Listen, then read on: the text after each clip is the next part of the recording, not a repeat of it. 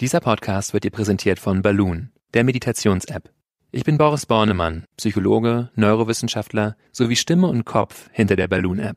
Mit Balloon kannst du in kurzen Übungen und längeren Audiokursen lernen zu meditieren. Das kann dir dabei helfen, gelassener zu leben, erholsamer zu schlafen und achtsamer zu kommunizieren. 15 Minuten am Tag und die Balloon-App genügen. Die App kannst du in den App Stores und unter balloonapp.de herunterladen und beim Kauf mit dem Code PODCAST30 auch 30% auf den üblichen Abopreis sparen. Installier die App noch heute und lass Balloon dein Leben leichter machen.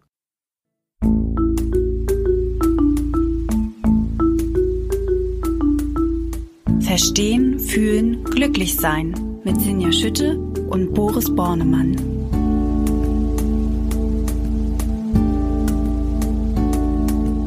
Hallo und herzlich willkommen zu Verstehen, Fühlen, Glücklich Sein, dem Achtsamkeitspodcast. Wie immer mit ganz viel wissenschaftlichen Fakten und viel Gefühl, weil Gefühle machen glücklich und wissenschaftliche Fakten bekanntlichermaßen ziemlich schlau.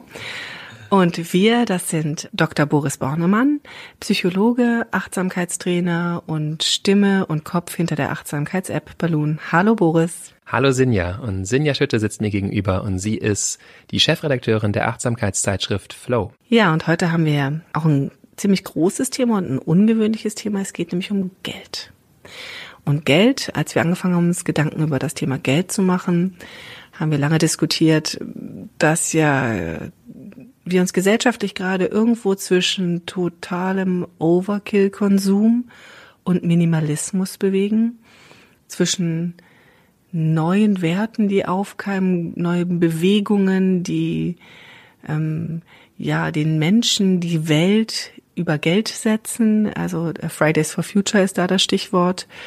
Und gleichzeitig natürlich Börsen und all den, sag ich mal, Zwängen, in denen wir täglich stecken, von Miete zahlen über Brot kaufen und haben wollen. Ne? Und ähm, als wir dann weitersprachen, ging es ziemlich drum, dass wir gesagt haben, mh, hm, ja, es ist schon sehr individuell, was jeder für ein Verhältnis zum Thema Geld hat. Weil ja, Geld auch nicht die gleiche Bedeutung für jeden hat und auch nicht das Gleiche in jedem auslöst, interessanterweise. Also es kommt sehr stark darauf an, was für eine Prägung man hat. Was hast denn du für eine Prägung, Boris? Wie, was, was hast du für ein Verhältnis zu Geld? Was bedeutet es dir? Ähm, große Frage. Ich versuche da jetzt nicht zu sehr auszufasern. Ähm, also ich bin in Verhältnissen groß geworden, wo ähm, ja, also sagen wir mal, meine Eltern waren jetzt schon nicht, nicht reich, aber es gab jetzt auch Geld. Ich habe jetzt musste nie irgendwie am Hungertuch nagen und so ist, glaube ich, ähm, das auch nie so zu einem bedrohlichen Thema geworden. Gott, oh Gott, ich habe nur noch fünf Cent auf dem Konto oder so. Also das, ja. Und wahrscheinlich auch dadurch, dass Geld jetzt für mich nie so ein Riesenthema war, habe ich aber auch Geld nie priorisiert. Also es war jetzt nie was, was ich so als primäres Lebensziel angestrebt habe. Dann hätte ich ja nicht äh, mich auf Wissenschaft und äh, Meditation und so weiter ähm, konzentriert, weil das ja sind einfach andere Motive bei mir, die da die weiter vorne stehen jetzt als materieller Reichtum. Ist ganz interessant, dass du sagst, andere Motive stehen weiter vorne als materieller Reichtum. Wir haben uns ähm, auch bei Flow da viel mit auseinandergesetzt und da kam häufig dieser Zwiespalt auf, dass wenn ich eine andere Motivation habe, wenn ich andere Ziele habe, wenn ich vielleicht ähm, meinem Leben Sinn geben will, was Gutes tun möchte, dass sich das auch ein bisschen beißt mit Geld verdienen. Also nach dem Motto, wenn ich was Gutes tue, dann kann ich eigentlich kein Geld verdienen. Ähm, vielleicht ist ja die Achtsamkeit da eine Hilfe, wie ich mich so einer Fragestellung ähm, nähern kann, weil das ist ja ein Zwiespalt, in die viele reingeraten. Wie gehe ich eigentlich damit um? Darf ich sagen, ich will Geld verdienen oder soll ich es besser nicht sagen? Was sind denn so die Fragestellungen, wenn ich mich achtsam dem Thema Geld nähern möchte? Ja, ähm, gehe ich gerne drauf ein. Ich möchte dich natürlich irgendwann noch fragen, spätestens am Ende dieser Folge, was dein Verhältnis zu Geld ist. Ähm, bewahren wir uns das vielleicht auf. Ja. Ich komme erstmal zu der ähm, äh, ja, schließt sich das aus oder in welchem Verhältnis steht das? Also für, zentral ist aus meiner Sicht immer das Motiv hinter jeder meiner Handlungen, weil das Motiv ist sozusagen der Treibstoff, mit dem ich lebe. Und das kann eben sein Wohlwollen, eine Motivation, was Gutes in die Welt zu bringen, so mal grob gesagt. Oder es können halt sehr ja selbstsüchtige Motive sein, ähm, äh, ja nur Status, Ansehen und so weiter. Und wir haben das alle. Wir haben alle beides. Das ist auch, glaube ich, immer wichtig, sich klar zu machen, da nicht in so ein ähm, das nicht in den Schatten zu stellen, das sich nicht einzureden, ich hätte nicht ein Motiv auch nach Ansehen, Status, Sicherheit ganz zentral. Und das, da ist ja sicher Geld einfach hilfreich. Aber du hast ja nach Fragen gefragt, die man sich eben so stellen kann. Das ist, denke ich, das Zentrale, diese Motive zu untersuchen. Also was bedeutet mir ähm, eigentlich Geld? Welche Motive stehen hinter meinem Wunsch nach Geld? Geht es da um Sicherheit, um Macht, Einfluss, Status? Welche Gefühle sind bei mir mit Geld verknüpft? Habe ich Angst, Angst, Dinge zu verlieren? Kann ich sowas wie Gier wahrnehmen, Geiz, Selbstsucht, Neid? Ähm, und äh, vielleicht noch ein paar andere Reflexionsfragen, die ich so mitgeben kann. Äh, also sich zu fragen erstmal, wie bestimmt das Thema Geld mein Leben? Gebe ich das Geld so aus, dass es mich glücklich macht? Ähm, wenn ich mir über Geld Sorgen mache, worüber mache ich mir dann eigentlich Sorgen? Denn ich mache mir ja nicht wirklich darum Gedanken, wie viele Papierscheine und Klimperteile da in meinem Portemonnaie sind, sondern es geht ja eigentlich um was anderes, wenn ich um das Geld, über das Geld nachdenke. Das heißt, es geht immer darum, ähm, zu untersuchen, was ist, welche Rolle spielt eigentlich Geld für mich und was, welche Gefühle und Bedürfnisse stecken, stecken, stecken dahinter. Das ist ja ein ganz, ganz wichtiger Punkt. Das heißt, eigentlich Immer wenn wir über Geld reden, reden wir über was anderes. Du hast gerade so Stichpunkte genannt wie, oder Stichworte genannt wie, wie Glück, wie Sicherheit, wie, jetzt fallen mir natürlich keine weiteren ein, aber es waren noch ein paar mehr. Ähm, aber was ich gleich, deswegen bin ich da so hängen geblieben mit dem Gedanken, ist, ähm, kann denn Geld glücklich machen, dauerhaft? Ähm, natürlich sagt man reflexartig nein, aber da gibt's ja wissenschaftliche Studien auch zu, ja. wie glücklich Geld macht, ab einem welchem Punkt macht Geld glücklich, ab welchem Punkt macht Geld vielleicht auch unglücklich. Ja, also da gibt's eine riesen Debatte, Literatur zu, sowohl in der psychologischen als auch in der ökonomischen hm, Literatur und ja, gibt dieses sogenannte Easterlin-Paradox, das eben häufig beobachtet wird, Bruttoinlandsprodukt steigt oder Einkommen steigen und Menschen werden gar nicht glücklicher. Ähm, und häufig wird es, kann man, wird es so zusammengefasst zu sagen, Geld macht bis zu einem gewissen Punkt glücklich. Also sagen wir mal da, wo es meine, meine Sicherheit und mein Überleben einfach ähm, sichert, also dass ich äh, warm und Nahrung und so weiter habe und Teilhabe herstellt, also dass ich an gesellschaftlichen Aktivitäten teilhaben kann. Und das ist wahrscheinlich schon bei so einem, ja, äh, kleinen bis mittleren Einkommen der Fall. Und dann ähm, gibt es eigentlich keine Zuwächse mehr durch das Geld äh, in meiner Lebenszufriedenheit. Das gibt aber immer wieder auch Studien, die doch dann Zusammenhänge zeigen. Das heißt, ist das jetzt keine so ganz gelöste Frage. Ich finde es ganz schön zu sagen, na ja, es gibt ja einen Zusammenhang doch. Manchmal macht Geld glücklich. Der Zusammenhang ist kleiner als von anderen Dingen. Wenn ich mir jetzt die Effekte von besseren Beziehungen angucke, zum Beispiel, die sind dann größer auf äh, meine Lebenszufriedenheit als der Effekt von mehr Einkommen. Aber es gibt Effekte von Geld auf Glück. Die Frage ist nur, wie setze ich das Geld ein? Und das ist ähm, das, das Entscheidende. Es gibt einen schönen Artikel von 2011, Elizabeth Dunn und, und Daniel Gilbert, die, der heißt ähm, If money doesn't buy you happiness, you're probably spending it for the wrong causes. So heißt er ungefähr. okay, ähm, also wenn genau, also Geld, wenn Geld dich nicht glücklich macht, dann gibst du es vielleicht für die falschen Dinge aus. Genau, und dann benennen sie eben empirisch äh, fundierte Geldausgebestrategien sozusagen. Also wie macht Geld glücklich? Und vielleicht die wichtigsten zwei will ich hervorheben, zwei oder drei. Ähm, eines ist, kauf dir Erfahrungen anstatt Dinge. Also eher die Reise oder der Kochkurs oder der Meditationskurs oder ne, also Dinge, die du erfährst, als Dinge, die du hast, weil da gewöhnst du dich extrem schnell dran. Das Problem ist immer, immer also wir gewöhnen uns ganz schnell an Dinge. Der neue Holzfußboden, den ich verlegt habe, Der ist dann irgendwann, habe ich mich sehr schnell dran gewöhnt, ist es nur noch das Ding unter meinen Füßen. Aber den Kochkurs, den mache ich äh, eben jede Woche, gehe jedes Mal hin und der ist auch jedes Mal ein bisschen anders und da werde ich jedes Mal neu angeregt. Das ist eine also Erfahrung, anstatt Dinge eher zu erwerben von seinem Geld. Und das andere ist tatsächlich Geld für andere Menschen auszugeben.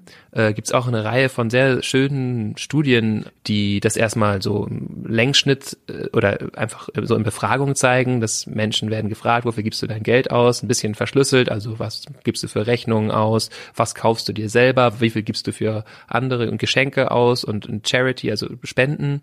Ähm, und dann zeigt sich eben, dass Menschen, die mehr Geld für äh, Charity oder andere Menschen ausgeben, eher glücklicher sind. Das ist jetzt ein korrelativer Zusammenhang, der sagt noch keine Kausalität, also wo ist das der Grund dafür, dass die Leute glücklicher sind.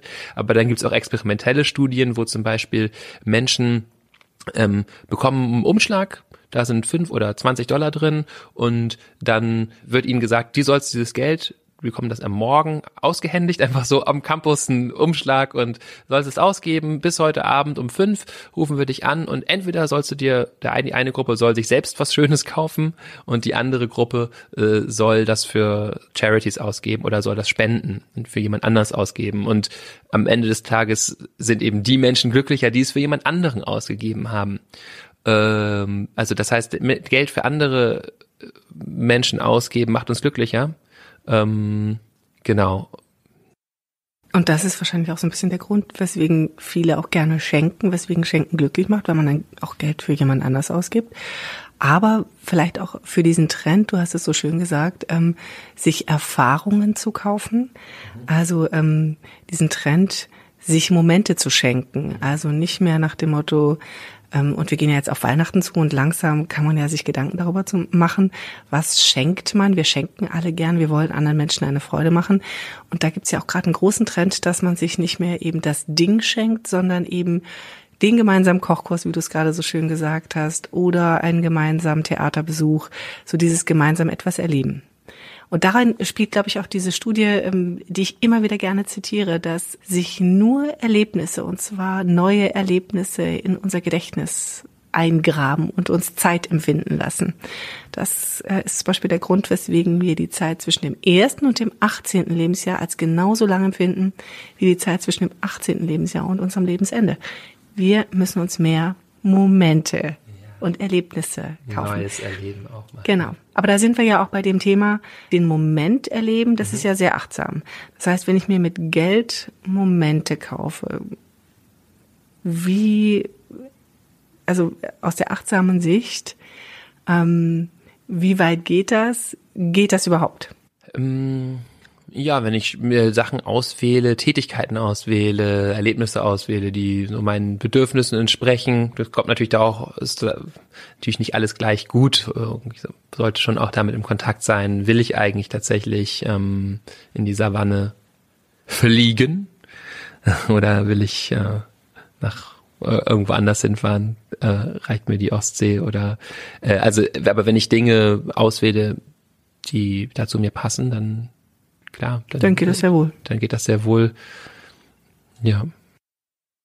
Okay, also das heißt, Geld ist etwas, ähm, wo du gesagt hast, es macht ähm, manchmal glücklich, es macht glücklich, wenn man das für die richtigen Dinge ausgibt. Aber Geld muss uns ja nicht nur glücklich machen, sondern ähm, Geld hat ja auch ähm, eine gewisse Bedeutung für Sicherheit, ähm, auch in der Gesellschaft. Ähm, wie wichtig ist der Aspekt Sicherheit ähm, auch aus achtsamer Sicht, wenn man über Geld nachdenkt? Ja, also wie gesagt, Geld, ich glaube, Sicherheit ist tatsächlich eine der guten Funktionen, die uns Geld liefern kann, dass wir einfach ähm, aus dieser Sicherheit Freiheit bekommen, weil wir uns ein bisschen mehr entspannen, wissen, wir haben ein bisschen was auf der hohen Kante und müssen vielleicht jetzt nicht ähm, diesen Job machen, wo er schon völlig gegen unsere Prinzipien geht, sondern können ihn dann selbstbewusst kündigen oder ähm, uns eine andere Tätigkeit suchen. Also das Sicherheit ist, glaube ich, schon eine wichtige eine wichtige Funktion. Also Sicherheit ist dann auch gleich ein bisschen Freiheit sozusagen, mhm. die Freiheit, das zu tun, was ich möchte. Und ähm, da gibt es ja auch eine negative Seite. Wo schränkt mich denn Geld ein aus achtsamer Sicht? Also die Gefahr ist, dass ich das Mittel mit dem Zweck verwechselt, sozusagen. Ich glaube, das ist das die große Gefahr mit dem mit der Auseinandersetzung beim Thema Geld. Positiv formuliert kann Geld eben ein ganz wunderbarer Hebel sein, um meine Motive, die ich habe, ähm, besser umzusetzen. Können wir vielleicht auch nochmal drüber reden. Ne? Also wenn, das ist auch problematisch, Geld zu verteufeln, weil wenn ich einen guten Zweck habe, ist es natürlich auch hilfreich, dafür Ressourcen zu, anzusammeln, um diesem Zweck dann auch ähm, zu dienen oder den besser zu erfüllen. Ähm, aber häufig, ähm, weil Geld so ein universelles Tauschmittel ist, was wir für so viele Dinge einsetzen können und sozusagen Macht mit sich bringt, neigen wir dann manchmal dazu, dann drauf zu schauen, eben wie viel Geld habe ich, wie viel Geld, das, das, das wird das zentrale äh, Thema und dabei verliere ich eigentlich aus dem Blick, was meine Bedürfnisse, Ziele und Werte sind, mit denen oder die dieses Geld befriedigen soll. Und das ist eine Falle, in die wir, glaube ich, alle ähm, leicht tappen können.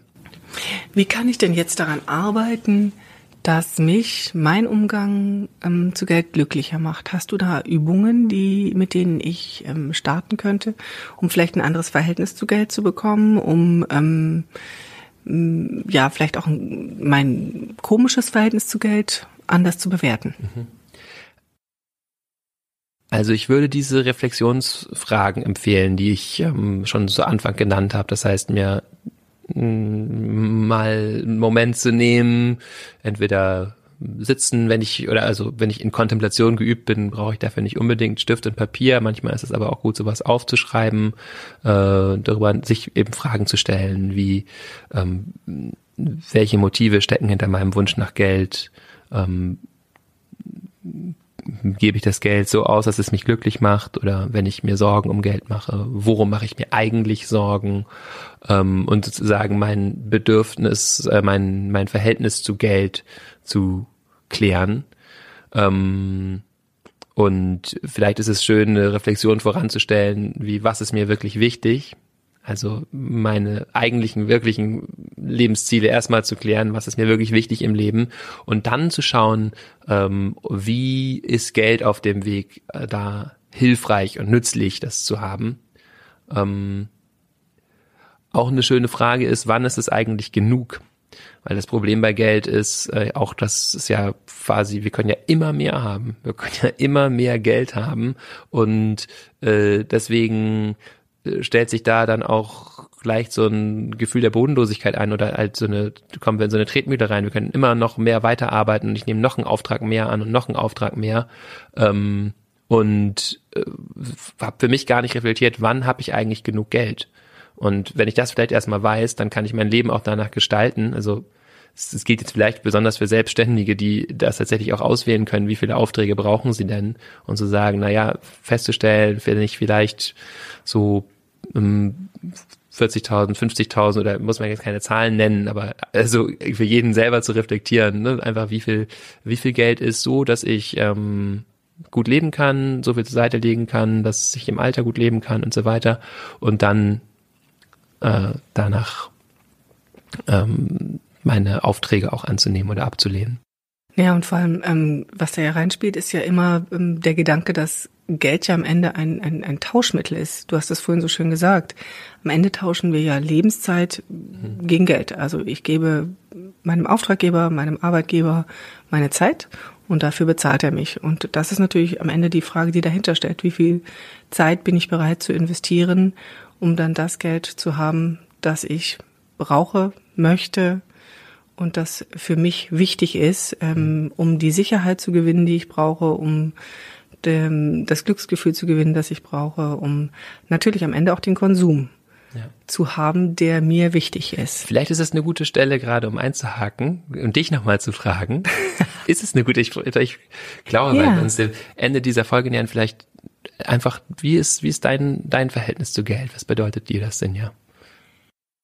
Ich glaube, dass ähm, mein Verhältnis zu Geld sich über die Jahre sehr stark verändert hat, dass es ähm, mit dem Älterwerden auch weniger wichtig wird. Ähm, das Blöde ist natürlich, dass ähm, man das so locker sagt, weil normalerweise ist es ja so, dass je älter man wird, desto mehr hat man die Möglichkeit, ähm, Geld zu verdienen, desto weiter kommt man im Job etc. Aber für mich, was mich treibt, ist das Thema ähm, Zeit gegen Geld tauschen. Mhm. Und ähm, da bin ich inzwischen so, dass ich denke, mir ist Zeit sehr, sehr wichtig. Mhm. Und ich glaube, da spreche ich für viele heute, dass ich mir sehr genau überlege, wo tausche ich Zeit gegen Geld. Und das geht ja dann auch in die Richtung, dass ich sage, wenn ich etwas kaufe, ein Ding kaufe, tausche ich ja auch Zeit gegen Geld. Das musste ich ja vorher verdienen und dann kaufe ich mir etwas, dann habe ich das Ding, dann muss ich das aufräumen, das Ding. Ähm, oder vielleicht sogar, wenn ich es nicht mehr mag, wieder loswerden. Also insofern, ähm, für mich greift ganz stark dieses Verhältnis Zeit-Geld. Und da wird mir Zeit immer wichtiger. Mhm. Schön. Das ist ja. schön. Da möchte ich ähm, von deiner Weisheit profitieren und ähm, ja, glaube ich, eine gute Perspektive, man sich zu fragen, wo tauscht die Zeit gegen Geld. Ja, aber ähm, insofern äh, finde ich, war es für mich eine wichtige Folge, weil ich finde, das ist ein sehr guter Blick, einen achtsamen Blick auf das Thema Geld zu werfen, auch nochmal für sich zu fragen, warum ist mir Geld wichtig, wo ist mir Geld wichtig, wie viel Geld ist mir wichtig? Ähm, aber du hast bestimmt noch so einen letzten Gedanken, den du uns mit auf den Weg geben möchtest, Boris.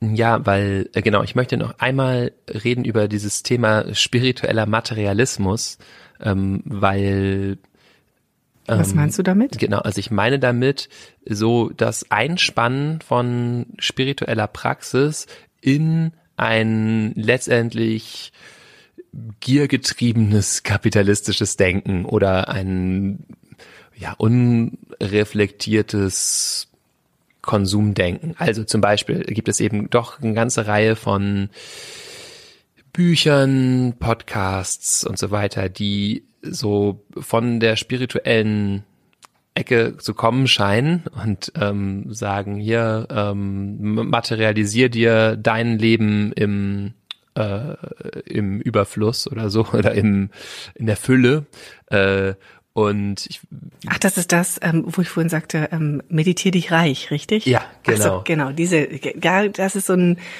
ähm, ich, ich sage immer Nepper, Schnepper, Bauernfänger-Thema. Ne? genau, also ich, ähm, ich will das gar nicht, ich will nicht prinzipiell verteufeln, dass, wie gesagt, ja, es ist ja auch wichtig, darüber nachzudenken, wo hilft mir äh, Geld auch beim Umsetzen meiner tiefen mh, mm, Wünsche für dieses Leben. Aber das Problem ist häufig, dass wenn ich jetzt anfange, spirituelle Praxis oder Meditation, kontemplative Praxis zu missbrauchen oder zu gebrauchen für ähm, das Erschaffen von materiellem Wohlstand, indem ich jetzt äh, jeden Tag visualisiere, wie reich ich werde oder und so, dann dann gehe ich da nicht besonders in die Tiefe mit, weil es ist klar, dass eigentlich es nicht es mir nicht ums Geld geht, sondern es geht mir um was anderes. Und ich äh, werde jetzt aber auch konditioniere mich durch dieses ständige Praktizieren, Fokussieren darauf, jetzt unbedingt reich zu werden, äh, noch mehr genau auf dieses Motiv, was aber wirklich nicht in die Tiefe dahin geht, wo es wirklich um mein eigenes Glück geht. Also wichtig, nicht Achtsamkeit und Coaching verwechseln hier sozusagen. Das mhm. hat beides seine Berechtigung, aber sozusagen diese Konditionierung ist kein achtsamer Weg, da ranzugehen, sondern der achtsame Weg ist, sich zu fragen, warum, was, was treibt mich, warum, mhm. warum ist mir Geld wichtig, wo ist mir Geld wichtig, wie viel Geld brauche ich eigentlich? Und welche Bedürfnisse stehen eigentlich hinter einer Angst oder einem Respekt vor Geld? Oder ja, also dass man sich da selber fragt. Und ich fand ja auch, ich habe ähm, sehr gerne mitgenommen äh, den Gedanken über das Glück, dass ähm, diesen einen Satz nach dem Motto, wenn dich das Geld ausgeben nicht glücklich macht, dann gibst du es vielleicht für die falschen Dinge ja. aus, nämlich ähm, dass ja, dass Menschen glücklicher sind, wenn sie Geld für andere ausgeben. Ich finde, das sind so ganz wichtige Impulse, die man hier heute gut mitnehmen konnte und ähm, über die es sich lohnt, nochmal zu meditieren in den unterschiedlichsten Meditationsformen, die ihr ja alle schon kennt. Ja, und deswegen ähm, kommen wir jetzt wirklich zum Ende dieses Podcasts und ähm, ich kann euch ankündigen, dass wir im nächsten Thema ähm, oder im nächsten Podcast auch wieder ein ähm, sehr sehr großes Thema haben, ein ganz anderes Thema, nämlich das Thema Gegenwärtigkeit. Also den Moment, gegenwärtig sein im Moment. Was ist das eigentlich? Was bedeutet das in der Achtsamkeit? Und welche Bedeutung hat Gegenwärtigkeit für die Achtsamkeit und für ein achtsames Leben? Und euch kann ich natürlich an dieser Stelle wieder nur Danke sagen, dass ihr zugehört habt. Euch bitten, uns ähm, viele Sternchen zu geben in der Podcast-App von Apple, wenn ihr diesen Podcast mögt, damit uns ganz viele andere noch finden.